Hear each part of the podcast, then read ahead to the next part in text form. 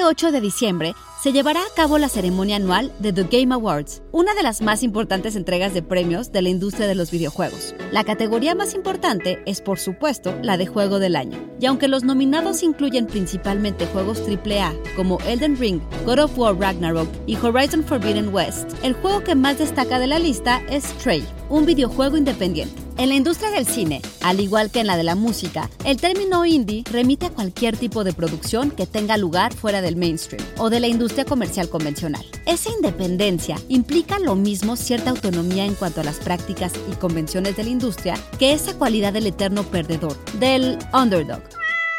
De acuerdo con un artículo publicado en Inverse, una etiqueta que habría surgido como forma de reconocer a los desarrolladores más pequeños y que crean juegos fuera de las trampas de la industria se ha terminado por convertir en una mercancía atractiva para la misma industria. Sin embargo, muchos de los juegos más atractivos de 2022, como Signalis, Symphony, I Was a Teenage Exocolonist o Citizen Sleeper, son juegos independientes. El favorito de entre ellos parece ser Stray, que es publicado por Annapurna Interactive, una subsidiaria de la productora cinematográfica Annapurna Pictures, la responsable de películas reconocidas como Her o Phantom Thread de Paul Thomas Anderson. Así, Stray podría considerarse un indie grande o incluso un indie mainstream, lo que sea que eso signifique. Buenos días, Bienvenidos y bienvenidas. Eh, estamos grabando el, el, episodio 501 del podcast de SAE Institute México. ¿Cómo están, Chava?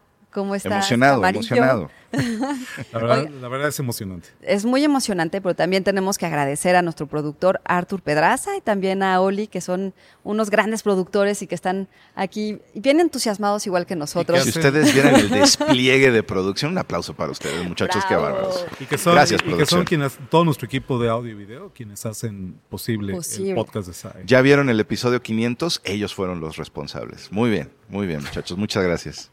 Y también bienvenidos a nuestros muñequitos que como vieron son diferentes a los de la vez Yo pasada. Yo pensé que hablaba ¿eh? de ti, de mí, coño, pero bueno. ¿Qué opinan? Bueno, pues empezamos con un... Yo soy Ana Goyenechea, por cierto, creo que es importante que me, que me presente. Eh, empezamos este episodio muy interesante con lo que va a suceder el 8 de diciembre. ¿Qué va a pasar? ¿Qué, pues ¿qué vamos tenemos a ver? los Game Awards, Anita. Este, está interesante el tema. Muy, muy interesante. Uno, uno de los eventos, eh, uno de los acontecimientos fundamentales eh, de la industria de los juegos y evidentemente de interés también total para la comunidad de SAE, para nuestros alumnos, particularmente de la carrera de diseño de videojuegos, programación de, de videojuegos. videojuegos. Animación y, también, ¿no? Y que sin embargo, animación, incluso cine, creo que son disciplinas que no se pueden separar. ya en este momento separar. Separar, están uno con el del otro. fenómeno de los videojuegos. Lo hablo mucho en clase, de hecho, como eh, hace 20, 25 años, cuando yo estaba en la escuela, mm.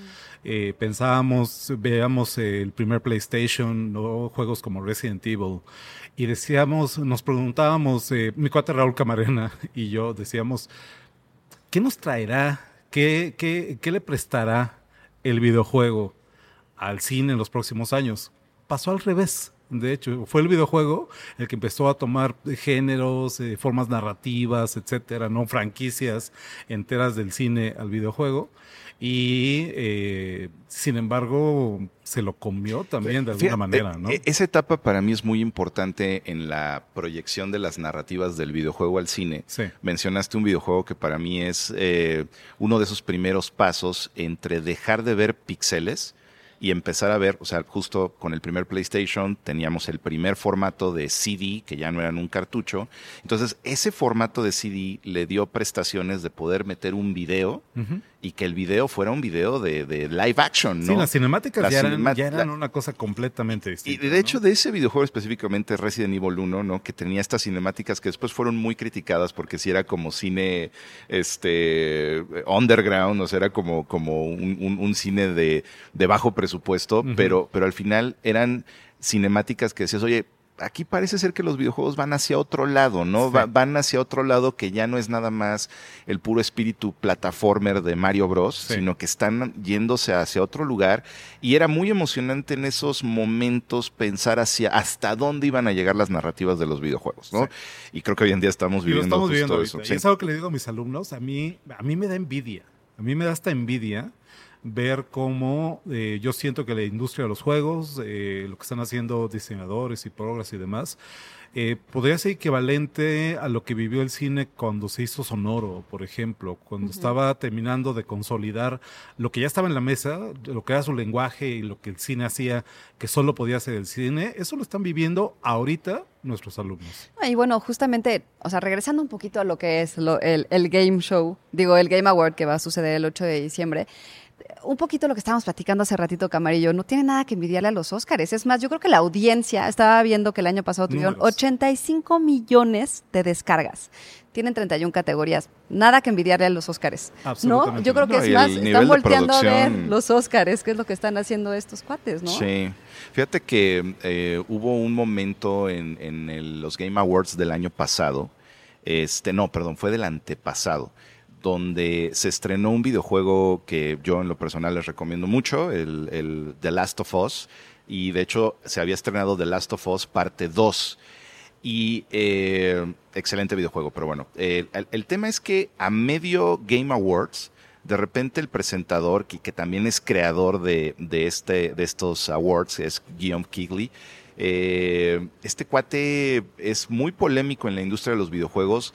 A mí no me gustaría decir que los Game Awards y, y Geoff, perdón, son un mal necesario. Porque pero ¿por qué dices que como que fue- tienen fue- este, fue muy este debate? criticado al Ajá. principio. Ajá. Creo que ya hoy ya no. Creo que hoy ya todos decimos los Game Awards es algo necesario en la industria. Y sí es un referente, ¿no? Totalmente. Pero al principio estaba muy criticado Guion, sobre todo por el tema de que era muy vendido, ¿sabes? Ah, Como muy comercial y, y, uh, tiene una gran y famosísima amistad con Hideo Kojima. ¿Ves? Ahí está de nuevo Hideo Kojima. Oye, es uno de los... cápsulas Hideo forma Kojima. parte del board, ¿no? Sí, De- sí, sí. de justamente los No, y al principio decían, no, pues es que le da todos los premios a su amigo Hideo y ya sabes, ¿no? Pero, pero más allá de esa controversia, hoy en día creo que los Game Awards es algo necesario en la industria de los videojuegos que le da una exposición a la industria muy importante porque hay mucho mercado allá afuera que no sabe qué jugar o que hay tantas opciones que dice, oye, pues ¿quién me dice qué es lo mejor? Sí. ¿No? Eh, y, y creo que pues al final estos, estos awards son un referente de esto y un muy buen referente hoy en día. eh, que, que va más allá de la polémica que haya con guion, ¿no? Y, y, y bueno, pues están buenas las nominaciones de este año. Sí, bueno, yo nada más como un poquito cerrando esta idea, creo que eh, lo que dices de qué jugar me, me queda como muy claro también en las categorías, ¿no? Sí. Porque hay una categoría, por ejemplo, mejor juego familiar, ¿no? Por ejemplo, si hay ahí algunos papás un poco escépticos de qué, de qué juegos hay allá afuera. Preocupados, preocupados de lo que sus hijos están jugando. Ya saber ¿no? más o menos que, por dónde ir, pero también hay unos, un- una categoría que me llamó mucho la atención que es de impacto social, ¿no? Que esto no lo tienen los Oscars, por ejemplo. Oye, Anita, este, números de nuevo. ¿Cuántos, cuántos espectadores de Game Awards? El año pasado 85 millones. ¿Cuándo el año pasado? ¿Este año? ¿2022? Eh, ¿Cuántos? La ¿Cuántos transmisión esperamos? de los Óscares, no, la Ah. transmisión de los Óscares reunió 16.6 millones de espectadores. No, bueno. En la transmisi- eh, transmisión televisiva del evento. Eso dice mucho. Y, y de hecho iba para allá, pero no, no cerré la idea, ¿no? Eh, hace dos años, a la mitad de la premiación Geoff, de repente hace esta, este anuncio de, este, damas y caballeros, con ustedes, Eddie Vedder, de Pearl, de Pearl Jam, cantando la canción que sale a la mitad del juego, ¿no? O sea, ya, incluso Sí, para ya. mí eso tomó otra dimensión, que dije, esto es ya, o sea, es como los Óscares, o más que los Óscares, Sí, ¿no? claro. Se Porque quedaron en un esos- formato muy, ya muy tiene- tradicional. Claro, ¿no? ya tiene ese momento de, de mainstream donde, oye, ¿dónde va a tocar Green Day este año? Ah, este, en el Super Bowl y en los Game Awards, ¿no? Sí. Eh, Entonces, sí, realmente el sentido mainstream de la premiación ya es total. Es Sí. un hecho. Sí, Es totalmente. un hecho. Bueno, pues entonces, nada más ahí para que se queden sintonizando el, el 8 de diciembre, no se lo pierdan, creo que va a ser muy interesante. Si tienen algún comentario, si están contentos con los resultados, ¿no? También. O si tienen favoritos. O si tienen favoritos también, háganoslo saber. Eh, ¿Cuáles son los favoritos? Los nominados. Sí, ¿cuáles Y son? los nominados son. ¿Cuáles? Los nominados son. Eh, sí, pero bueno, por que, que God of vamos War. con mejor juego, ¿no? O sea, creo que son tantas categorías que vámonos a la mera mera que sería mejor juego del año, ¿no? Este, pe- pero bueno, hay, hay categorías como narrativa, dirección, dirección de dirección artística. artística, fotografía Indie, incluso, indie, etcétera, ¿no? Pero yo te diría que, que los mejores juegos del año están justamente con una, un- un- una, mm, una mezcla bien interesante entre juegos AAA, juegos indie y juegos que tal vez van a causar mucha polémica, ya sabes, de no debería de estar ahí, ¿no? Oye, a ver, ¿qué es eso de juegos AAA? Qué buena pregunta, neta. ¿Sabes qué? Que, o sea, para mí es muy fácil de, de definirlo cuando hablas de este cine este palomero, ¿no? De, El de- blockbuster. El blockbuster, El y- blockbuster ajá, y esta, esta golosina visual de Grandes producciones. Claro, oye, ¿va a estar buena Avatar eh, ahorita en diciembre? ¿Va a estar buena o no va a estar buena? Pues no sé, pero de que vas a ir al cine y de que va a ser un espectáculo visual lo va a ser, ¿no? Sí. Entonces tienes en los nominados a estos jugadores como puede ser eh, Horizon Forbidden West o God of War Ragnarok, que son juegos que yo creo que son súper necesarios hoy en día en la industria porque siguen siendo estas producciones AAA, Ajá. donde sabes que hay un estudio detrás que tiene más de 100 millones de dólares de presupuesto, ¿no? Actores reconocidos, eh, acceso a todos los estudios que quieran, así de, estamos pensando mezclar el sonido del juego en Skywalker Sound. Pues adelante, ¿no? Este, oye, es que iba a venir una película de un estudio principal de Hollywood a mezclar, que se esperen. Primero está God of War, Sí, ¿no? está cañón. Eh, Entonces, eso es a lo que creo que, que engloba hoy en día un título triple A y otros que, que son independientes, eh, en fin, ¿no? Que creo que da mucha polémica las, las, este, las preferencias, ¿no? Yo te podría decir que he jugado, pues creo que todos los que están en, en- en nominados para Mejor Juego del Año. Y tengo mis opiniones personales, ¿no? Por ejemplo, Elden Ring, que es el gran, gran, gran favorito. Que se ha escuchado mucho este año, ¿no? Muchísimo, creo que tomó a la industria por sorpresa, creo que Sony no le, no le favoreció el lanzamiento de Elden Ring tan pegado a Horizon porque hizo que la atención se desviara de Horizon. Eh, ahora, yo, y esto ya lo digo a título personal, aquí es donde me empiezan a, a, a banear en redes sociales, ¿no? Pero no es mi favorito. Eh, hay mucha gente que le gustan estos videojuegos de Souls, ¿no? De Dark Ajá. Souls y todo este género que se hizo a partir del éxito de Dark Souls, de este Miyazaki, que, que, que son unos videojuegos que a mí en lo personal como que me tocan una fibra sensible de que así de, ah, ese monstruo lo he visto en mis pesadillas, se acabó, ¿no? Y dejo, dejo el control y así de, se acabó, ya no, no voy a seguir jugando. Eh, y bueno, Elden Ring eh, tiene, es como el punto más épico, el punto de consolidación de los juegos de Souls y obviamente pues hizo que mucha gente se acercara a los Souls este año porque son juegos que se caracterizan por ser muy difíciles, muy muy muy difíciles cuando al jugador de antaño este, y hay un shout out para nuestro director general, para Francisco Amaya, que le encantan estos juegos de Souls. Que, que el, pues esos son como estos videojugadores de antaño que jugaron en Atari, que jugaron en el primer Nintendo. O sea, Y- tienen una, una generación. una- tienen, una- tienen un target muy específico y de hecho los Souls son muy criticados por los streamers, por los Twitchers más jóvenes de son juegos muy difíciles. Efectivamente, son juegos ¿Qué juega? difíciles. ¿Qué juega la nueva generación? Híjole, es que yo creo que va por edades. O sea, si te vas a. Está bien interesante. Si tú le preguntas a un niño de secundaria para abajo, probablemente no conecte con los Game Awards porque. No. Es más, yo te diría, este, para un niño de, de 15 años para abajo, ahorita le dices, oye, es que ya salió el nuevo Call of Duty, o ya salió eh, God of War Ragnarok y cuesta 70 dólares el juego. Y, y posiblemente el niño se va a quedar así de, ¿cómo? ¿Cuesta? Exacto, Hay- mejor hay me que meto, hay que, claro. Hay que pagar me dinero meto a la por un y videojuego, bajo, ¿no? claro. Y son, son de esas cosas que la industria eh, ha estado cambiando y que creo que justamente los Game Awards son como este, este escaparate de exposición de está los títulos AAA que te cuestan 70 dólares por, por, por título, ¿no? O sea, te cuesta 70 dólares jugarlo. Eh, están los títulos de, multi- de multijugador, están los esports, etcétera, etcétera, etcétera, ¿no? Por ejemplo, hay, hay una categoría que a mí me llama muchísimo la atención, que estábamos de hecho ahorita hablando con la productora antes de que empezara el programa, que es la Porque categoría... los dos son gamers. De esta mesa yo creo que... Bueno, ni, Pues ni- no, ni- ni porque- Camarillo ni yo somos gamers, pero, pero Chava y Oli... Fíjate que Oli juega, luego, Oli juega cosas de, de Centennial o de Pandemial, juegas cosas de Pandemial. ¿Cómo se llama la cosa esta de terror que juegas? El Freddy's no sé qué. Eh, Five Nights at- Eso, eso es súper pandemia, Oli, qué, qué oso. No, no es cierto. Este, Bueno, aquí no hay críticas, aquí no, se no, aceptan aquí no hay de críticas, todo. aquí es este espacio para todos. Hay una categoría que se llama Best Ongoing Game, Ok. Que es ese videojuego que a lo mejor se estrenó en 2018, 2017, pero sigue vivo porque se juega por temporadas. ¿no? Ok, ok. Entonces ahí... Como una serie. Como una serie. Y, y justamente ahí tengo a, a dos juegos bastante eh, preferidos, bueno, que están muy cerca de mi corazón, por decirlo así, que es Fortnite, el criticado Fortnite, y Apex Legends, ¿no? Eh, Fortnite, que es este fenómeno mediático, yo siento que Fortnite ya de hecho dejó de ser un videojuego, ya se convirtió en una red social, ¿no?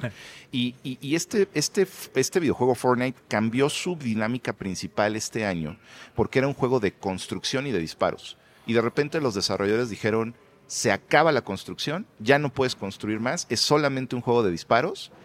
Y resultó que volvió a atraer a la gente, los streamers principales como este Ninja, el, el principal streamer a nivel mundial, eh, regresa con, con- con- a jugarlo porque le ¿Lo quitaste revivió? la lo revivió. Lo revivió. Entonces, Fortnite es un favorito para llevarse el premio de Best Ongoing Game. Eh, Apex creo que tiene un valor artístico mucho mayor, etcétera. Pero están esos, esos debates como Stray, que está nominado para mejor juego del año. Para quien no lo ubique, el juego del gatito, ¿no? Este, Stray está nominado como, como mejor juego del año por Annapurna Interactive, que siento que Annapurna es justo uno de esos estudios que es el- la conexión Ajá. entre el videojuego independiente y el cine independiente. Yo siempre que veo eh, videojuego independiente estoy así esperando que salga el letrero de Anapurna presenta, ¿no? Y que al mismo tiempo están súper metidos en el desarrollo de cine independiente, ¿no? Yo creo que Anapurna es el Fox Searchlight de, de nuestros, de nuestros tiempos, ¿no? de los, de Ya- los videojuegos, ¿no? ¿A qué Sí. se refieren con, con- videojuegos independientes? ¿Qué es esto de videojuegos indie? Yo tengo, yo tengo aquí, nada más que se me borró. Ya se me Ay. Su acordeón. Era el Su acordeón. Era, la- era la- era el acordeón, porque la doctora Blanca López... Oye, tenemos aquí una computadora, por favor, escríbelo. Estábamos llegando, estábamos llegando, estábamos afuera y la doctora, la doctora Blanca López, que también es eh, catedrática aquí en SAE Institute México, eh, le pregunté le digo, exactamente qué es lo que define al juego indie, ¿no? Y me dice, mira, Te lo el apunto. juego indie es no, no. Eh, un presupuesto, un presupuesto de producción de menos o de máximo 250 mil dólares. Y no- nada más para Y darnos esto es una caro idea. para algunos de estos juegos. Para darnos ¿no? una idea más o menos, ¿cuánto cuesta uno de 3A? Dijiste... Eh, El presupuesto de God of War, el nuevo de Ragnarok, no me sé todavía el dato, pero el anterior que salió hace tres años, fue de 120 millones de dólares. no, bueno. que es un poco, de nuevo, es un poco lo que pasaba, lo que pasa en la industria En del cine, ¿no? Y en esa categoría que es un tema que vemos en la clase de géneros cinematográficos, que es la película independiente, ¿no? La gran ironía, la paradoja de que originalmente el término implicaba películas producidas fuera del sistema de estudios, fuera de los grandes estudios eh, hollywoodenses, con sus grandes presupuestos, con su acceso a grandes estrellas, a grandes directores, ¿no?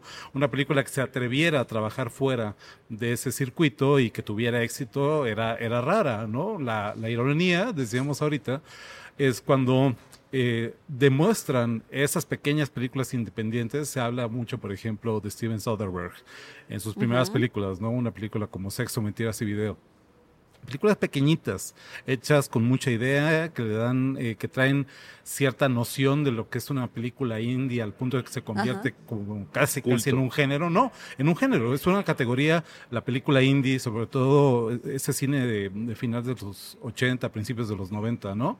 Pero que, ironía decía, cuando Hollywood se da cuenta de que hay un público, de que hay un mercado, de que hay dinero en esas películas pequeñitas independientes. Hagamos mainstream esas películas. Lo que hace, lo que hace es que empieza a producir sus películas independientes, ¿no? Lo que hacen es comprar a los estudios independientes, ¿no? Ajá.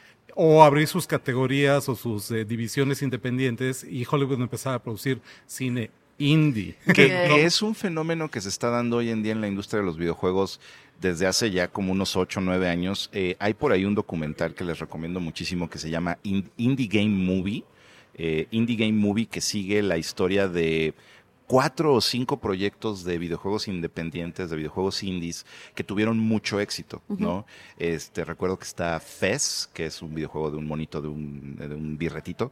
Este, Fez, está Super Meat Boy, eh, que es un juego súper sangriento y, y tierno a la vez. En fin, no, no me acuerdo de los demás, pero Bright creo también. En fin, eh, eh, ese, ese documental sigue la historia de los desarrolladores independientes y de cómo van batallando Hay uno en específico que es un programador de videojuegos que literal su situación financiera, el cuate tiene diabetes y no le alcanza para su insulina y está atravesando por unos problemas económicos fuertísimos y de repente llega a Microsoft Studios Ajá. y compra su estudio y compra su proyecto.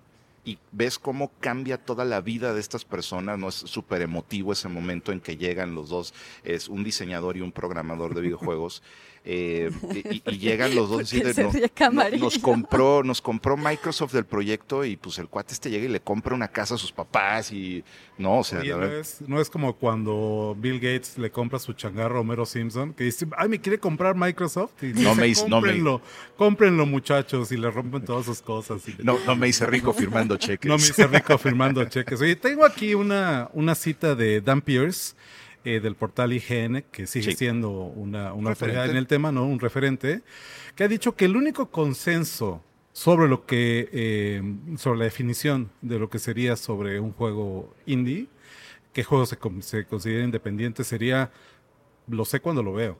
¿No? Creo que está también en el espíritu. Creo que está también en la manera en que se concibe, se ataca, ¿no? Se ejecuta el juego. Y creo además que nuestros invitados el día de hoy nos podrían hablar de experiencia de primera mano ¿Qué es de lo que es hacer un juego indie. Así es. Pues muchas gracias. Bueno, vamos a hacer una pausa y nada más para recordarles que de todo lo que estamos platicando vamos a poner las ligas, entonces no se preocupen porque probablemente hemos dicho muchos datos que, que pasaron muy rápido, pero se los vamos a, a poner por ahí. Eh, vamos a un corte y regresamos con unos invitados muy especiales. Se va a poner bueno. ¿Qué tal? Somos Rodrigo Saco y Sebastián Kovacevic de Dynamic Media Triad. Venimos a hablar de nuestro trabajo en la industria de videojuegos y de nuestro último lanzamiento Mexombres. No te lo pierdas. Bueno, pues ya regresamos de nuestra pausa y como verán ya Chava está un poquito más cerca de mí. Camarillo, bueno, siguen en el Un mismo poco más lugar. lejos. un poco más lejos. Pero sobre todo tenemos a nuestros dos increíbles invitados, que son exalumnos de SAE Institute México. Bienvenido, Sebastián. Bienvenido, Rodrigo. Nos da muchísimo gusto tenerlos por aquí. Muchas gracias. Ustedes son exalumnos de... Sí, Exacto. Diseño de videojuegos, Así es. ¿cierto? Los dos, pero, o sea, ¿en qué años estudiaron? Este, ¿Cuál fue su profesor favorito? No, no es Ay, cierto, ya, demasiadas preguntas de, de, de Chava. Pues entramos en 2013, ¿no? Sí, era GDD 0113. Sí, de hecho me acuerdo del día. Entramos el 15 de enero. ¿Fue un buen día? Del 2013. Sí, sí, de hecho yo me acuerdo que eh, eh, llegamos eh, y en el tercer piso me encontré con Sebas, es el primer día, y me acuerdo que su primera pregunta fue, este, ¿cuál es tu, tu top five? Y en ese momento entendí que iba a pasar tres años hablando de videojuegos todo el día.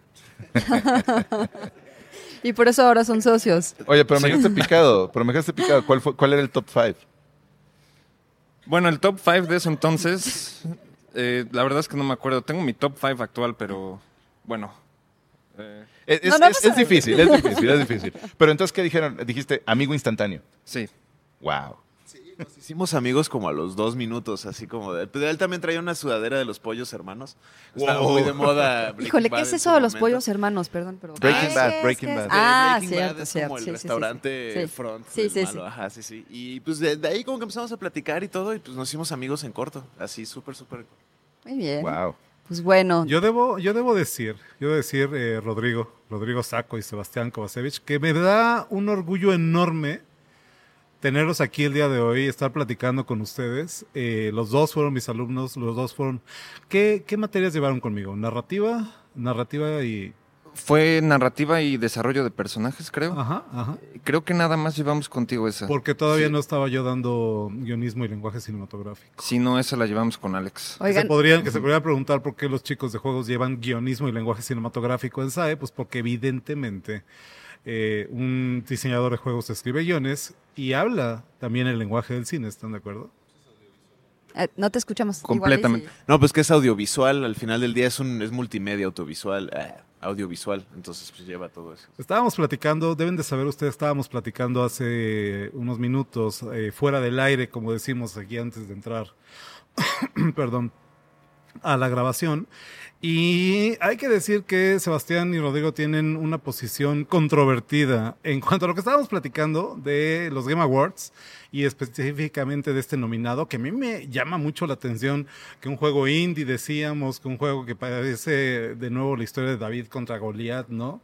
Eh, el, el underdog que viene, que parecía que no tiene nada que hacer ahí, de pronto puede hasta ganar el premio, ¿no? Y que parece que a ustedes, como decía Chava, no les gusta demasiado. Y estamos hablando de Stray, de nuevo el juego del gatito. Yo, yo quisiera, perdón, hacer una pregunta compuesta. O sea, ¿cuál es su opinión sobre Stray en esa nominación de mejor juego del año? Y también ustedes, cómo, ¿qué posición tienen con la nominación de mejor juego del año? O sea, para ustedes, ¿cuál sería o a cuál le van? ¿Por cuál votan?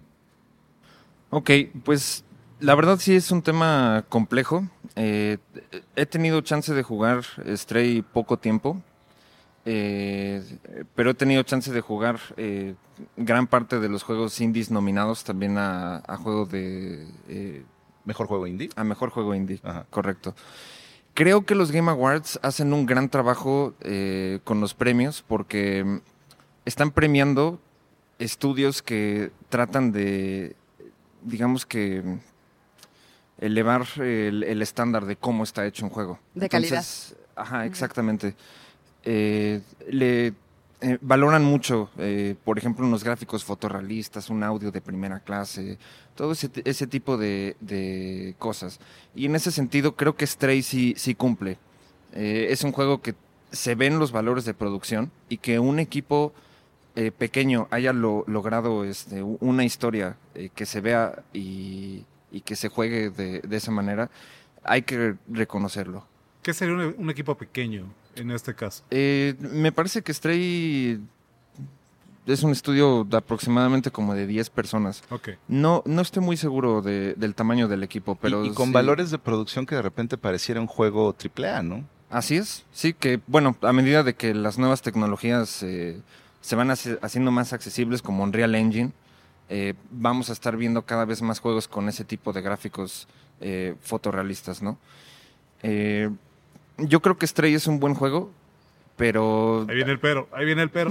Ahí viene el pero. Lo que estábamos hablando fuera del aire es que, por ejemplo, otros juegos indies como Neon White, eh, muy recomendado Neon White, eh, son, son algunos que en cuestión de jugabilidad, de, como incluso dirección artística, es un producto más único y siento que Stray, eh, o sea, está padre, pero mucho del atractivo del juego es que es un gato. Del hype. Ya. Ajá. Es, es justo lo que decía Chava Sí. hace ratito también. Internet y gatos. Sí. Exactamente, y pues creo que sí fue un poco de fanservice nominar al juego, eh, en especial para Juego del Año, cuando tienes otros lanzamientos como Bayonetta 3 o... eh, Y mira que Bayonetta es popular. sí, ¿no? eh, Es, es un personaje, es una figura muy popular. pero eh, gatito. Pero Ya. gato Ahí es donde mata, dices, no, gato no. mata, gato Se- mata. Claro. pero Sebastián. ¿tú qué Sí. Em, pues creo que los Game Awards hacen un muy buen trabajo de como mostrar el como cómo está el panorama, ¿no? O sea, porque Stray fue un juego altamente sonado y altamente querido. Entonces, por esos por esas dos como factores, pues es muy normal que esté nominado, ¿no? Y es, fue muy gustado y todo. Pero como dice Rodrigo, si te pones a juzgarlo como por jugabilidad o por historia meramente o por cualquiera como de sus ingredientes meramente, quizás no llega a competirle a- al Ragnarok o al Elden Ring o, o- incluso uno puede decir como no, yo siento que está más chido otro juego indie, ¿no? Que igual y tiene un poquito más de gameplay o así. Pero creo que no, no, no es tampoco una traición y no es tampoco así como como que esté vendido el hecho de que digan que es Game of the Year, creo que solamente refleja mucho que tuvo una recepción extraordinaria, pero como dice Rodrigo, yo creo que la recepción extraordinaria vino mucho de es que es un juego donde eres un gatito, ¿no? O sea, Oye, Pues es pero es natural, ¿no? o sea, es- no, no es que esté Pero, mal, ¿no? Claro, y además yo creo que, o sea, yo- bueno, obviamente yo no conozco el, el juego de Stray, pero creo que es imposible eh, no querererlo jugar por lo lindo que es, ¿no? O Sí, sea, fíjate que sí. ahorita que estábamos platicando, que al fin y al cabo eso también es lo ganador, ¿no? Lograr que justamente Lograr- las personas se... eh, iba para allá, o sea, hacerte esta pregunta, hacerles esta pregunta a los dos, porque al final el hecho de que se hayan ido por nuestro videojuego va a ser que vas a manejar un gatito, Sí. etcétera, es, es, es al final un éxito del diseño Totalmente. del videojuego. ¿no? O sea, Absolutamente. sabían a Sí, dónde sí, sí. iban, La misión que- estaba bien Sí. afortunada. O sea, a ver, ¿cómo Claro. es ser un gato? Sí. Claro, ¿no? claro. Entonces, eso es, eso es muy innovador en su sentido. Ay, perdón, eso es muy innovador en su sentido y Sí. como que muy necesario. Sí, sí, sí, o sea, como que se fueron a la segura de Internet y gatos, ya tenemos un punto de, de arranque, pero me gustó mucho el planteamiento que hace hace rato que estábamos platicando, ¿no? Hubiera tenido la misma recepción, hubiera sido el mismo éxito de Stray si hubiera sido una lagartija, Ajá. si hubiera sido un peje lagarto, Si ¿no? O hubiera sea, sido que, Peje Si hubiera lagarto sido un seguro, perro, ¿no? Si hubiera sido un perro. Un yo perro. leí varios comentarios en redes sociales, en Twitter, que decía, ¿por qué no lo hicieron con un perro mejor? ¿Por qué un gato? Porque los Claro. gatos siguen siendo, al mismo tiempo que muy populares, eh, los villanos de los animales domésticos. Sí. ¿no? ¿Le- ¿Les suena un juego donde seas un perro? re- Realistamente, así como Stray. O sea, que sí se siente que eres un perro. no, No. la verdad no. No, a mí No, tampoco, ¿verdad? A mí tampoco. Y aparte lo que decía Sebas de, de al gato lo puedes ver trepándose en los muebles, Es más hábil, ¿no? Parece Digo, aquí nos vamos a este, echar encima a todos Sí. los amantes de los perros, pero me imagino Stray con un perro. Ah, ya se comió una bolsa de basura, ¿no? Es Game over. Oigan, bueno, un poquito eh, Una, regresando. una, una, una Bueno, pregunta, perdón, este, Anita. Eh, ya se me terminó de Ya, borrar ya, el ya no puedes preguntar porque se te, se te Pero- borró. Produc- Se te producción, borró. li- libreta para Toño para el siguiente Pero programa. me decía, me decía Blanca, que les manda muchos saludos a los dos también, Blanca López, que fueron también, también Saludos, este, Blanca. sus alumnos. Eh, para definir lo que es el juego indie, tal vez el presupuesto es lo que nos dice cuando pasamos eh, o cuando estamos en esa categoría, ¿no? 250 mil dólares, me decía Blanca, como la frontera entre el juego indie y algo más. No, no, la, la verdad eh, ese es un poco un mito. Eh, ahí sí depende de a quién le preguntes. Hay juegos que... Lo reconozco cuando lo veo, decíamos, ¿no? Sí, hay juegos que el público conoce eh, como juegos indies, juegos como Little Nightmares, por ejemplo, pero que tienen un presupuesto de 14 millones de dólares. Ok. Eh, pero todavía son considerados indies porque, pues, estrictamente hablando, son independientes, ¿no?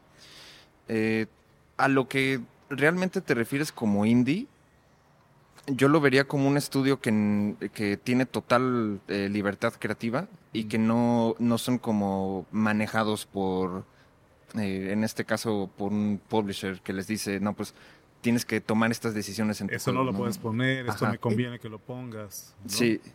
Eh, y también eh, el presupuesto sí, sí tiene que ver, pero yo de hecho sí iría este, mucho más arriba eh, como para frontera indie. Oye, ¿y un, un videojuego eh, hecho en México es necesariamente indie? No, eh, no, Diseñado en México, perdón. no, to- totalmente... ejemplo, el Chavo Carto, Atrévete a Soñar, que quizás, o sea, no, no, no es que sean producciones enormes, pero por definición no son tampoco producciones independientes, ¿no? O sea, llegó en algún punto Televisa y dijo, oye, necesito este juego y Sí. una lana. Ahí ya no es como... Fíjate que ahorita lo que está diciendo Ro a mí me, me conectó mucho con esa parte porque no sé si te estoy parafraseando mal, pero eh, te entendí como que el juego indie no está respondiendo tal vez a los compromisos de una IP. O sea que, ah, es que tenemos que, el videojuego lo vamos a diseñar y lo vamos a, a programar en función de, de esta marca o De este personaje, ¿no? Y, ¿no? y, pues ahí el Chavo Cardo, Triple A, pues estaban, este, Triple A, Chávez, ¿no? O sea, estaban, estaban, este, respondiendo No, juegos mexicanos, a- a- estaban respondiendo a, a enaltecer una marca, ¿no? O a empujar una marca y, y no necesariamente. Claro, eh, una vez yo le llegué a preguntar a mi papá, este, ¿por qué le dicen cine de arte si en sí, pues todo el cine de alguna manera u otra es, es arte, ¿no? Lo que decías. Y, lo que me dijo mi papá fue, no sé si tenga razón o no, es que me dijo, hay películas que se hacen con más que el dinero en mente. ¿no? sí. Esa es una buena definición. Y, y- y creo que el de- con el videojuego aplica un poquito lo mismo, ¿no? Que no es que sea malo, no es que sea sucio, que sea un negocio hacer un juego y que se hizo nada más por el negocio. Pero yo creo que el indie tiene, a pesar de que también es un negocio, mucho las ganas de expresar algo o de hacer algo muy propio. ¿no? Sí. Creo, que, creo que viene más de ahí. Entonces, diría que es como el cine de arte, pero no por la parte pretensión ni porque sea muy significativo ni nada, pero porque sale, nace de alguien. ¿no? Ok. De- de- como que por ahí iría más. o En la menos. clase, en la clase de géneros cinematográficos decimos que eh, lo que llamamos película de arte es lo en Estados Unidos, en el contexto de Hollywood, es lo que llamarían los europeos cine de autor. Donde la, la, la, la, la expresión personal, la intención personal, eh, una búsqueda más eh, creativa, si tú quieres, es lo que estaría llevando el Que, proyecto, que- ¿no? que puede irse hasta el mainstream, ¿no? Hay mucha, ahorita que dijiste esto de cine de autor, hay mucha gente, muchos críticos, muchos portales especializados que consideraron a Death Stranding un videojuego de autor. ¿Ustedes cómo consideran un videojuego como Death Kojima- Stranding? ahí viene Kojima otra vez. Otra vez, Kojima, ¿qué pasa? Siempre sale. Pe- Siempre pero, sale pero Kojima. ¿cómo consideran ustedes un juego que de autor, pero que llega a un nivel mainstream y, y cultura pop ya, ¿no? Sí, to- to- totalmente. Yo creo que los juegos de Kojima, como Metal Gear, este, Dead Stranding, son un, un gran ejemplo. Dead Stranding a mí me fascinó. Creo que es un juegazazazo. Y sí tiene como el sello de Kojima, ¿no? Desde cómo eh, trata a los jugadores, desde cómo te cuenta una historia y desarrolla toda la mitología de, de su universo, ¿no? Eh, eh, juegos de autor, eh, justamente nominado Juego del Año Elden Ring. Hidetaka Miyaz- Miyazaki, todos sus juegos también como que tienen el, mismo tipo de diseño de mundo y, y como mitología muy parecida. Su, su propia categoría, ¿no? Los Souls. Así es. Sí. Decíamos, sí, perdón, Anita. No, pues es que yo quiero también como, eh, pues poder decir por qué están aquí nuestros invitados. Decíamos que justamente- Nos justamente estamos para, un poquito. para platicar así, un poquito de lo que están haciendo, ¿no? Lo que, Decíamos- este, creo que Decíamos, decíamos antes del corte, de hecho, que nuestros invitados el día de hoy eran eh, los perfectos invitados Sí. para la discusión sobre el juego indie. ¿no? totalmente, totalmente. Porque eh, además de que me da eh, orgullo que hayan sido mis alumnos, me da mucho orgullo decir que eh, Sebastián y Rodrigo son los responsables, los diseñadores del donde yo entiendo es el primer caso de un videojuego que se desarrolla, que se produce para apoyar el lanzamiento de una película en México. La película es Mex Zombies, una comedia de terror de zombies dirigida por Chava Cartas y eh, ustedes hicieron el juego oficial de la película. Eso, qué bueno que llegamos a Mex Zombies, que también es importante que nos lo puedan ustedes presumir.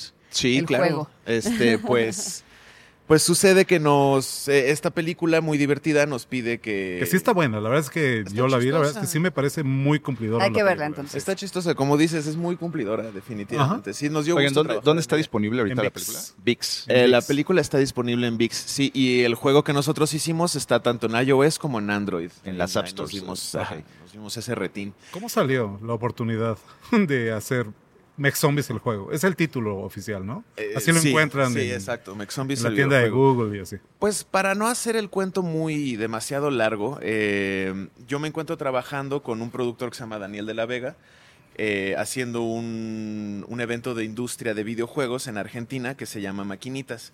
Y él, por su parte, conoce mucho a Chava y estaban, y estaban viendo, perdóname otra vez, estaban viendo la parte de que estaban interesados de hacer un videojuego, como que les llamaba la atención y así. Y pues como yo estaba con Daniel de la Vega haciendo esta cosa del evento, pues como que ahí se, se juntaron los puntos de alguna manera y pues ya juntamos al team y se armó ahí lo, lo que pudimos hacer.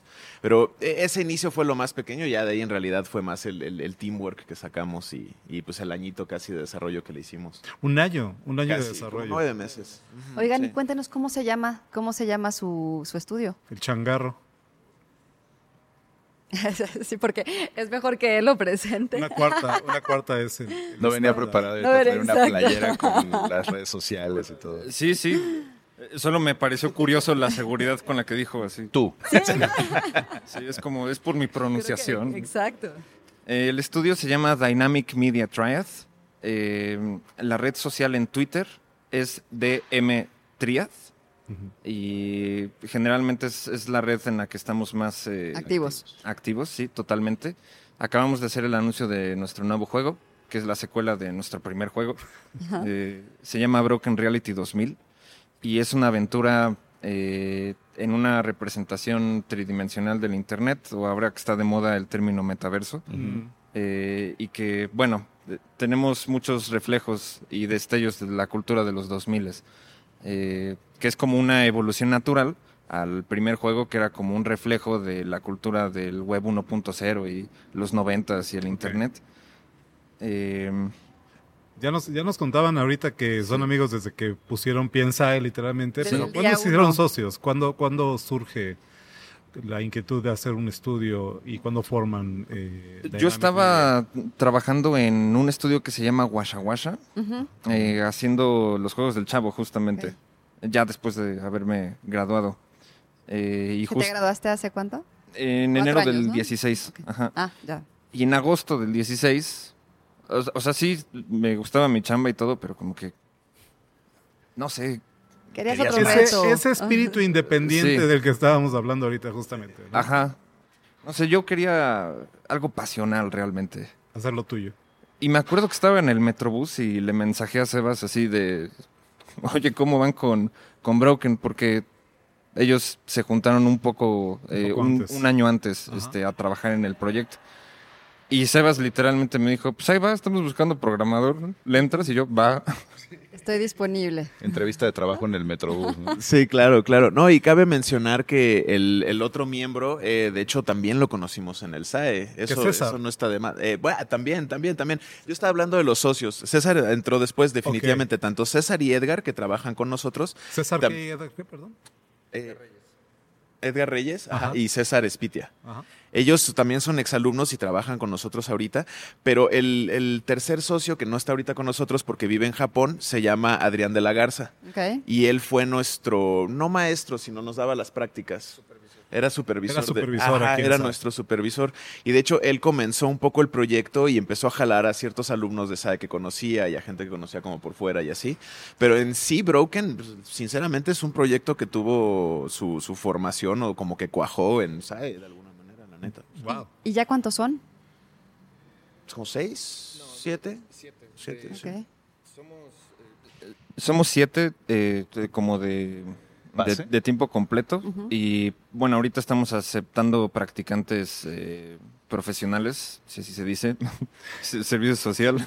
Pues para que se pongan pilas Prácticas, aquí. prácticas ¿no? profesionales. Oye, Los alumnos perdón, que pero se pongan Bo- pilas. boom, boom Marketing, ¿a dónde les pueden escribir o a dónde se pueden contactar con ustedes si hay alguien que nos esté viendo en este episodio y que diga, oye, Ah. yo quiero hacer prácticas ahí? Ahí en su red social, en Claro, Twitter. en Twitter ahí pueden ver nuestro correo también, eh, que es contact eh, arroba Dynamic Media Trials.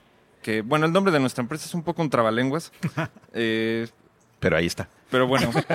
Regresando, regresando, está. regresando a la pregunta anterior. Eh, siete personas en el estudio, estaríamos hablando necesariamente de un De estudio independiente, independiente. estamos de acuerdo. Así Ustedes es. son diseñadores independientes de Sí. videojuegos, ¿no? ¿Cuál es el mayor reto? No solamente trabajando sin presu- grandes presupuestos, sin el apoyo de una entidad más grande, sino particularmente en México, porque eso venía la pregunta de Ana hace un momento, ¿no? El mayor reto. Ajá. Mi, mi respuesta puede durar mucho tiempo, pero bueno. Venga. Tratamos Dale, de que dale. sea igual Para un poquito más aquí. cortita. Para eso, para eso los trajimos, Rob. El reto más Producción, grande producción. de- Sudando, sudando. es que mucho de hacer un videojuego es como magia así arcana, secreta. Y hacer un videojuego es. Te vas a atorar en, en muchos procesos y nadie te va a sacar. En, en especial en nuestro juego Astro Dogs, eh, hicimos un juego de perros a todo esto. Eh, no influye en la opinión de Stray. Eh, hacer la versión de Nintendo Switch, por ejemplo, fue, fue muy complicado. Eh, como acceder al conocimiento específico para hacer un juego de Nintendo es, es difícil. Eh, ahora, eh, con esto que mencionaban, especialmente en México, yo diría que buscar fondos, eh, bajar fondos de México es muy complicado. Nosotros tuvimos que eh, buscar un inversionista en Estados Unidos, que es eh, pues quien no, o sea, re- realmente quien invierte en- en, en nosotros. El proyecto, sí. Entonces yo diría que esa es como que una, una de las barreras. Sí, claro, y bueno, también pues no está hiper desarrollado, no, no tanto la industria, pero como a nivel la conversación pública, no está muy desarrollado el videojuego o como que pues no, no es tanto la parte de que te dé dinero el gobierno, sino la parte de que el gobierno diga que existes como producto cultural mínimo, o sea, como que no, o sea, que, no sa- está que seas algo que realmente valga la pena Y que no te, invertir, ¿no? y que no te Pues- esté tirando tierra, porque platicábamos ahorita fuera del aire. En México hay específicamente un prejuicio, Hay esta narrativa de que no fue una portada una famosa revista aquí en, en México, este, son tan adictivos como la cocaína. Claro, ¿no? claro, claro, claro. Sí, sí, sí, es que, sí, ajá, aparte de que no hay apoyo, de repente hay guerra, ¿no? Ajá. Entonces es, es, es complicado por esa parte, como que culturalmente todavía no estamos en el hecho de que tú sales a la calle y puedes hablar de que los videojuegos son como películas. Todavía son un juguetito chino que hace bip, bip, bip, a pesar de que ya estamos 20 años más adelante, etcétera. Y odio las comparaciones con otros países porque no es lo mismo, no puedes nada más hacerlo. Pero si bien en otros países ya están en la conversación de cómo aportar a que el videojuego sea uno de los artes del país y de sus exportaciones tecnológicas y culturales y todo, y aquí todavía estamos en si hace o no que el niño agarre el cuchillo y le haga daño a la familia, ¿no? O sea, como que sí, estamos todavía en el, en el 80 scare, como cuando le tenían miedo a Dungeons and Dragons en los 80s, ¿no? O sea, y el Satanic Panic. Exacto, seguimos cosas. Tantitito claro, ahí, claro. como que hay rezago de Pero eso, entonces como que no ayuda mucho, perdóname. Perdón, no, no, perdón por la interrupción, pero yo creo que también ayudan mucho los festivales, ¿no? También como todo esto que se está, que se dice, educar un poquito como a, a- a todos los que están, eh, los que estamos afuera un poco de la, de la A industria darles de esa los videojuegos. legitimidad, ¿no? Sí, darles la legitimidad. Y también quería que me platicaran un poco acerca de todas estas plataformas, festivales, Ventana Sur, este, Mórbido, estuvieron- Mórbido. estuvieron en Mórbido hace exacto, poco, ¿no? Mórbido Fest, eh, Pixelatl, todo. ¿Qué, qué dicen?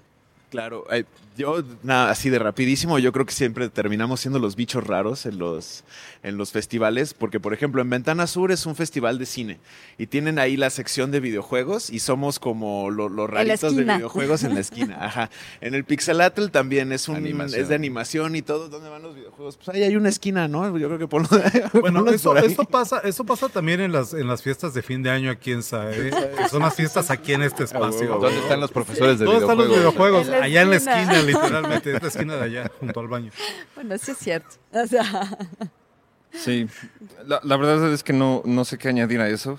Eh, simplemente que pues cada vez hay más eventos como eh, para de desarrolladores para desarrolladores o para los consumidores o para estudiantes.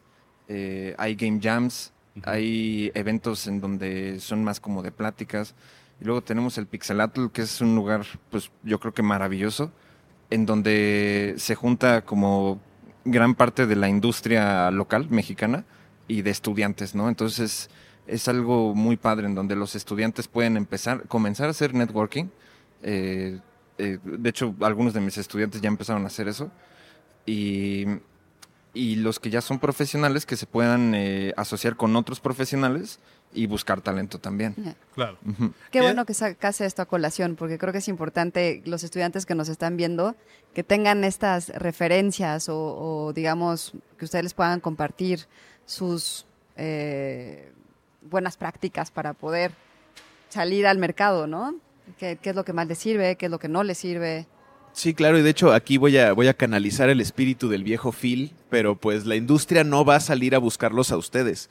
Ustedes tienen que empezar a ir a los lugares y darse a conocer. Digo, nada más como, como Oye, a adendum a lo que decías justo. Oye, Yo les quería hacer una pregunta sobre el videojuego, sobre Mech Zombies, que ahorita entiendo es el que está, digo, están por lanzar este que mencionabas, ¿no? La segunda parte de, The Broken Reality. de Broken Reality, pero el que está ahorita, digamos, en, en su momento es Mech- el juego de. Mech Zombies. Que ya lo jugaste ayer. por Ya, cierto, ya, ya, ¿verdad, justo chava? por eso les quería hacer ahí una, una preguntilla y, y también sirve igual y que se anima a la gente que está viendo a buscar Mech Zombies en las App Stores y, y jugarlo.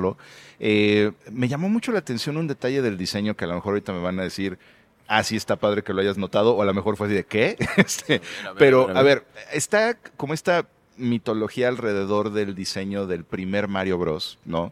De este dash que tenía el, el personaje de Mario que cuando la- saltabas a una plataforma tenía como este, no sé cómo llamarlo, como esta barridita, Como ¿no? Como este, tantito. como este resbaloncito que te hacía sentir que no tenías el control absoluto y eso te, te, te- te enganchaba en el juego.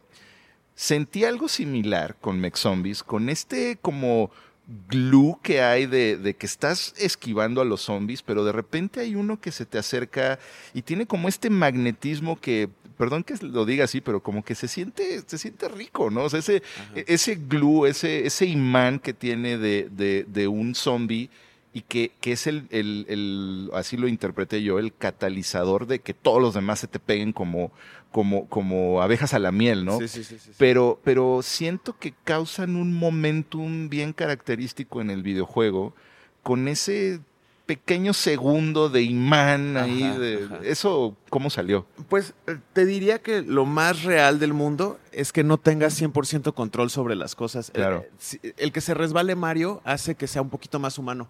Porque Ajá. no es un robot, ¿no? Que cae exactamente donde tiene que caer y deja de moverse en ese punto, ¿no? Entonces, creo que ese tipo de detallitos así que le dan como peso, pero que al mismo tiempo te sacan del control de la situación, humaniza más la experiencia, si es que tiene sentido. Sí, eso, sí, todo. Todo, todo el sentido. Yo quiero hacer una, una pregunta que va a resultar tal vez controvertida considerando quiénes somos y dónde estamos, ¿no? Pero que me interesa también, creo que es necesaria y me interesa particularmente como profe, también a quien sabe, ¿no? Pero eh, a la distancia, ya con su experiencia en el medio, independiente, como puede ser el estudio, además, eh, sacando juegos que la gente consume, que juega, etcétera. eh, ¿Ustedes qué sentirían, chicos? que, que nos faltó a nosotros, que le faltó a SAE poner en la clase, poner en el aula, que son, porque siempre pasa, a mí me pasó también saliendo de la escuela, ah, ojalá me hubieran enseñado esto en la escuela. Hay cosas que no caben en la escuela, que son parte de la experiencia profesional y de salir al mundo a partirte la cara, ¿no? Pero ¿qué les hubiera gustado que les diéramos aquí en SAE que no se llevaron de SAE y que tuvieron que encontrar fuera? Ok. Bueno, he reflexionado mucho acerca de ese tema y generalmente le doy más vueltas justo a lo que sí me llevé y cómo lo he utilizado. Que. mm, O sea, el, el- el diseñador de. Bueno, la persona que diseña un videojuego eh, tiene que hablar, digamos que todos los lenguajes eh, de las componentes que, que- que hacen un videojuego. Por eso es que tuvimos narrativa, por eso es que tuvimos un poco de programación, diseño de sonido, mockup. No sé si tengan esas cosas en el plan de estudios ahora, pero si no las tienen, yo las defendía. Porque a pesar de que en guionismo tuvimos un trimestre y pues no salimos guionistas, sabemos identificar los elementos de un guion para que cuando hablemos con un guionista profesional podamos integrarlo al equipo de trabajo, hablar el mismo lenguaje Se pueden entender. Claro, transmitir las ¿no? mismas ideas. Exactamente. ¿Qué hubiera estado tal vez mejor? Probablemente, eh, yo, yo- yo siento que varias de las técnicas que nos enseñaron a nivel este, 3D y programación eran un poco técnicas viejas. Eh, pero también es natural en, en- en esta industria. La tecnología avanza rapidísimo. Lo que aprendimos en el 2013, 2014 Ya no sirvió ahorita. naturalmente ya no es vigente. Pero el mejor conocimiento que te puede dar una de estas instituciones no es el dale clic aquí para voltear las normales, que es, es algo técnico. No. Te enseña a que puedas aprender estos temas en el futuro, otra vez. Claro. Claro, que es algo, es algo que yo menciono con mis alumnos de cine, por ejemplo, ¿no? O con los del lenguaje cinematográfico, donde les digo, eh, independientemente de si editas en Adobe Premiere, Final Cut, este, lo que sea, la, la, la operación mental, la operación de montaje que el cineasta lleva a cabo en su cabeza antes de picar un botón es exactamente la misma en uno, en otro, o cortando con guillotina y pegando con cinta la película hace 20 años, ¿no? Entonces, o 100 años, ¿no? Entonces, eh, son procedimientos en ese sentido, ¿no? Ok. ¿Y tú, Sebastián? Eh, a ver, igual y, igual y está chistosa, pero a mí me hubiera gustado o me gustaría sobre todo conforme avanza el tiempo que hubieran más clases de análisis de juego en particular. O sea, vamos a jugar este juego y vamos a comentarlo porque él me cuenta mucho, por ejemplo, que hace eso en clase, ¿no? O sea, que sí les dice a sus alumnos, vayan a jugar el Resident 4. Tú das clases, ¿no? Eh, Sí, él, ya da clases, sí, sí, sí. sí. ¿De qué? De, de diseño de juegos y de programación de juegos. Sí, y sé que suena un poco así como de, a ver, pero pues vienes a estudiar, no a jugar juegos, o como que obviamente te están enseñando las cosas más generales y no qué pasó en Dark Souls en tal momento porque estuvo chido y así. Pero a los de cine les ponemos películas. Pero, pero a los de cine les ponen ¿no? películas y saben que también es normal que cuando él y yo nacimos, los juegos llevaban a lo, men- a lo mucho una generación antes de nosotros. Entonces no nos perdimos de tanto. Pero ya ahorita ya estamos hablando de chavos que no tuvieron un 64, que no tuvieron un GameCube. O sea, que ya la- la- las generaciones de consolas se van cada vez más para arriba, de alguna manera. y ya no les tocó jugar muchísimas cosas que son fundamentales. Entonces es Claro. como que te pongan movies en blanco y negro o que ciertas cosas que ya tu generación Tienes todo el sentido del no mundo. te va a hacer claro. consumir, pero que ya Sí. son parte de lo que deberías saber. ¿no? Y que sin embargo, y sin embargo, yo veo mucha mayor apertura a esto que estás diciendo en los estudiantes de juegos que en los de cine, por ejemplo. O sea, si hay gente, eh, si hay alumnos que te dicen, "Pues es que a mí no me gusta el cine viejo, ¿no? Blanco y negro, O sea que- todo eso qué, claro. ¿no? Así. Pero lo, Y- o sea, lo estarían viendo como que, que- que en la carrera de cine te, te dejan de tarea ir a ver El Padrino. ¿Por qué en videojuegos no te dejan Exacto. regresar a, regresar a, a Mega Man X y a, a un Galaxy? de por qué está chido, ¿no? O sea, de qué hizo bien y así. Como que, y, y es muy lúdico y también creo que al alumno eso es como, wow, qué padre, mi tarea es jugar Mega Man. O sea, como que ti- ti- tiene, tiene un rollo que también podría ser muy divertido para el alumno Súper. y que también me parecería curricularmente importante y yo les doy la clase con todo gusto. Oigan, y creo que también podrían también este, tener mucho en común con sus papás, ¿no? Igual muchos de nuestros Tema de alumnos. conversación ahí con los Exacto. papás. A mí, me, a mí me da gusto que lo digan, este, chicos, porque ustedes recordarán que yo siempre hago la advertencia eh, cuando doy eh, narrativa, cuando doy lenguaje cinematográfico. Yo soy cineasta, yo no me dedico a los juegos, yo no juego, no me da tiempo, no porque no me guste, no, no me da tiempo de jugar. No te da la vida, Camarillo. Creo que es importante también esta interdisciplin, disciplinariedad, ¿no? Eh, de tener también profesores en muchas áreas, en otras áreas creativas, ¿no? Totalmente. De hecho, no digo cambien a Camarillo por alguien que sí sepa de juegos. No, no. Creo que, creo que sí, No es ¿eh? eso, creo que no sí es lo dijo así. Creo que el subtexto... ah, es- No, no, no, no, no, al contrario, es como hay que agregar también, porque justo eh, necesitamos gente del mundo del cine, porque si nos metemos a puro mundo del videojuego vamos a acabar con ñoñadas super solipsistas que no llegan a nada, que son de gamers para gamers, y necesitamos tu mundo, absolutamente. Claro. Lo que digo, de hecho, es, es nada más como que también un análisis profundo de juegos en particular que son muy emblemáticos, como en el cine, eh, me parecería muy, muy afortunado más que nada. Gracias, Bueno. gracias, Sebasanita. Pues muchas gracias. Creo que ahora sí hemos llegado al final de nuestro, de nuestro eh, Creo que- episodio número 501. No sé si ustedes tengan alguna otra pregunta. Camarillo, Yo Chava. solamente quisiera, para despedir a los chicos y de nuevo agradecer y refrendar mi admiración y gusto de tenerlos aquí, eh, ¿qué les recomendarían a los estudiantes de SAE ahorita, a los futuros estudiantes de diseño de juegos, de Progra, ya desde donde están ahorita? A ver, maestro. Mi recomendación es que si van a empezar a hacer algo, no piensen inmediatamente en el dinero, sino que piensen qué es lo que pueden traer al mundo. Este, y, y, y- y- y que piensen qué es lo que le tienen que decir al mundo y que agárrense de la pasión, porque eh, lo, lo que es el financial success, ¿cómo lo traduzco? El, el- Éxito financiero. El éxito económico, el, El éxito éxito, financiero, económico. ¿no? Hacer dinero. Hacer lana. Hacer lana, exacto. Ahí viene. Pero eh, esta es una carrera que, digamos que el combustible es la pasión, que estés emocionado por lo que estás trabajando. Bueno, yo creo que te diría que en todas las carreras. ¿no? Sí. En todo, pero sí. Totalmente, sí. Pero digamos que en, en las industrias creativas, eh, especialmente como que se nota cuando Sí. nada más estás chambeando por tu cheque o nada más estás chambeando por chambear. eh, digamos que Déjense llevar por, por, este, Por su pasión. por su Exacto. pasión. sí. Sebas. Eh, esto no sé si me lo estoy diciendo al, al yo del SAE, pero siempre he sentido en la vida que ya voy tarde, que ya me tardé, que hay gente más talentosa y que tiene mi misma edad y que hace las cosas mejor y todo, y nada más es no se estresen. Todo va con... Te quedan muchos años, ahorita tienes 22, 23 años, estás, todavía eres un chamaco. Tente paciencia, déjate crecer y Tienes no tu te carrera estreses. por no te delante, estres- Ajá. ¿no? Me estoy diciendo ahora yo eso a mi yo de, de SAE, ¿no? No sé si sea un buen No, consejo. pero yo creo que nos "Llévala aplica a leve". todos, Sebastián, Sí, ¿no? sí, sí, sí, sí. La verdad. sí, Muy bien, gracias. Gracias, chicos. Pues muchas gracias, fue una conversación muy agradable. Nos encantaría poder seguir con ustedes, pero ahora sí que llega el final de nuestro, de nuestro programa. Muchas gracias, Camarillo. Muchas gracias, Chava. Gracias a ti. Un placer haberlos tenido aquí. Por favor, eh, busquen Mex Zombies el juego. También busquen las redes de, de- del estudio, de Sebastián, de Rodrigo. Eh, Chava, por favor, si puedes recordar nuestros, nuestras redes sociales. No olviden, por favor, escribirnos para también que puedan en algún momento participar en el podcast como, como Roy Sebas el día de hoy, que puedan participar con nosotros escribiéndonos a podcast.sai.mx y pueden encontrar todas las maneras de consumir este contenido en mexico.sae.edu diagonal podcast. Ahí los vemos. Qué bonito lo dices, Chava. Compren el podcast.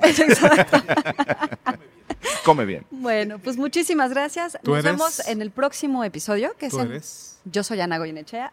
¿Por qué se me olvida siempre presentarme? No es posible. Es que te sientes en mucha confianza. Ya, saben quién ya soy. saben quién soy, pero soy, soy Ana Goyenechea y nos vemos y nos escuchamos en el próximo episodio. Gracias, Muchas producción. gracias. Gracias.